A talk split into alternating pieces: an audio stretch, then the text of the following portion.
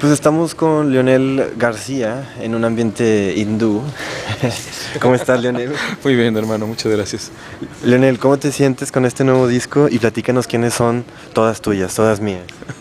Pues me siento muy bien, la verdad que ha sido un reto, pues de muchas maneras como, como cantautor hacer un, disco como que podría parecer como de covers, eh, siempre es un, un riesgo, un arma de doble filo y creo que lo hicimos con, con, con, mucho cariño y tratando de que fuera un disco que a pesar de que son canciones que la gente puede ya conocer, encontrar algo nuevo. Se recicló bien, ¿no? Digamos.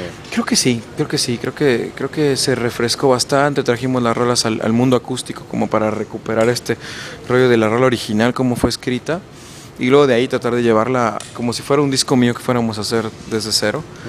Y todas mías, pues todas las rolas son mías y, y como era un disco medio egoico, así me oye, pero todas las rolas son tuyas y tú las vas a cantar y entonces pues ya vamos a ponerle un nombre que, que, nos sirva para reírnos un poco, que es todas mías.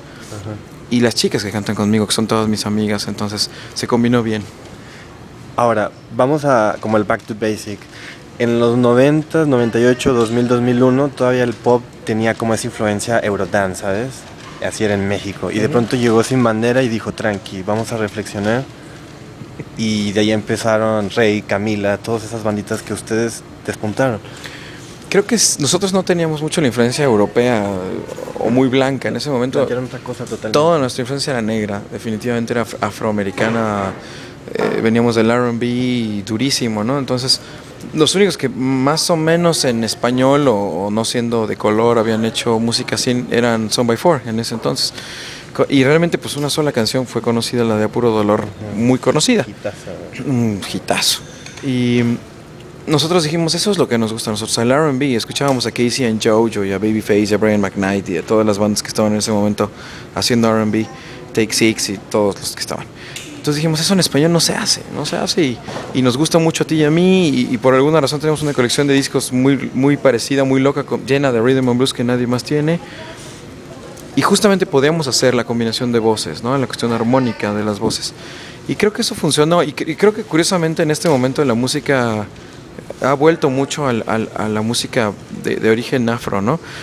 No nada más Daft Punk, que sacó un disco como de puro funk y soul, y, sino que si escuchas a, Bruno Mars, o escuchas a Adele, o escuchas a, a mucha de la gente que está haciendo música que se le está yendo muy bien, viene más de un rollo Motown, de un rollo soul, que, que del rollo blanco. Los, los que siguen pegando con tubo y que son blancos son los del country, ¿no? O sea, la Taylor Swift y toda esta banda más countryera, o el Ed Sheeran que está pegando mucho ahorita, pues sí tiene una influencia más blanca. Pero creo que a fin, aún siendo blanca, es más acústica, es más de tocar, es más menos de electrónico y de programación punchis punchis. Y además también en este disco tienes una canción con Lila Downs que es Sirena. Y aparte el disco tiene un concepto como de mar. Creo que la sirena influenció de mar, ¿no?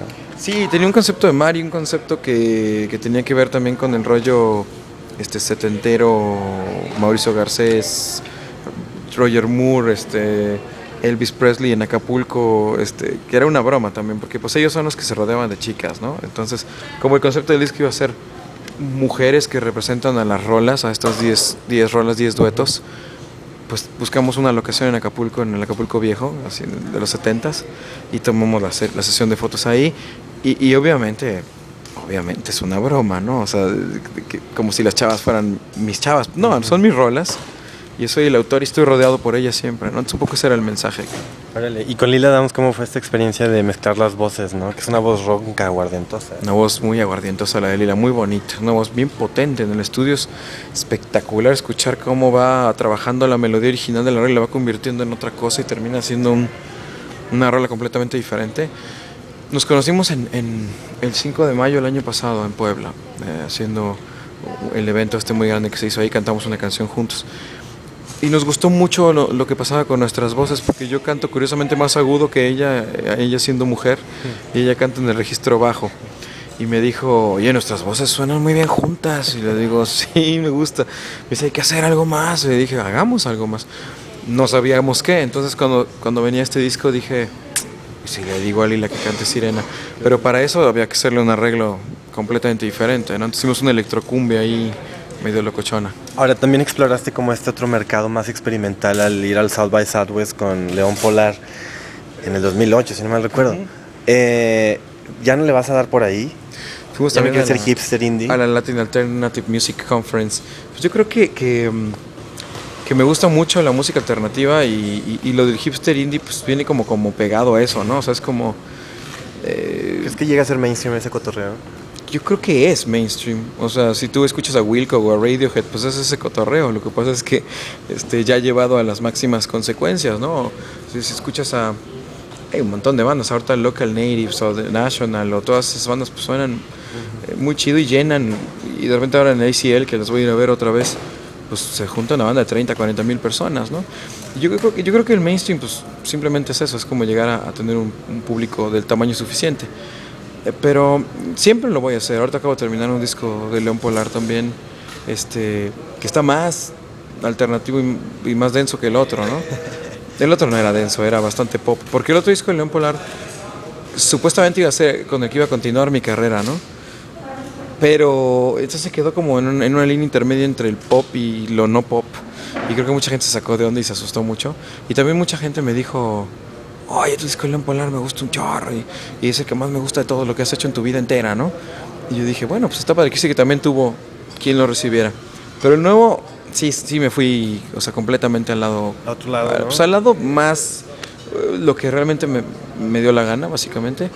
Porque sabiendo que tengo la carrera como Leonel García, que puedo, que puedo ir por ahí, porque también el pop está padre, y a mí me gusta cantar las canciones que se cantan más, que es con otro tipo de música, pues también tengo estas curiosidades, este, soul y medio folk y de repente más obscuritas y, y así que el- ese disco próximamente, no sé qué tan próximamente, pero ahí te lo paso para que lo escuches a ver qué te Vale. parece. Pues muchas gracias, Lionel. Y pues bueno, yo creo que eres co- como un Elton John o así vas a acabar, ¿no? Siendo un compositor.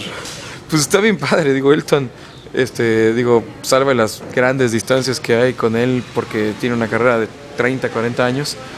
Pues es como uno quiere que lo vea, ¿no? O sea, yo, yo sueño con, con- cuando me muera, me, me recuerden como cantautor.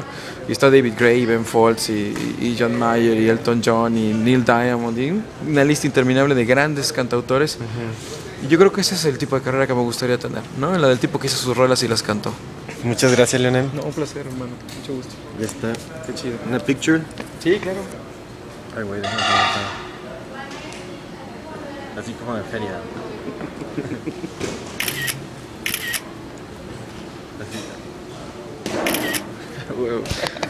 Gracias, carnal. Oye, Lionel, pues estaría chido. Sí. Igual y que me pases info de León Polar. Yo estoy más Claro. como en Ibero, en Panamérica, Poca en esas madre. partes.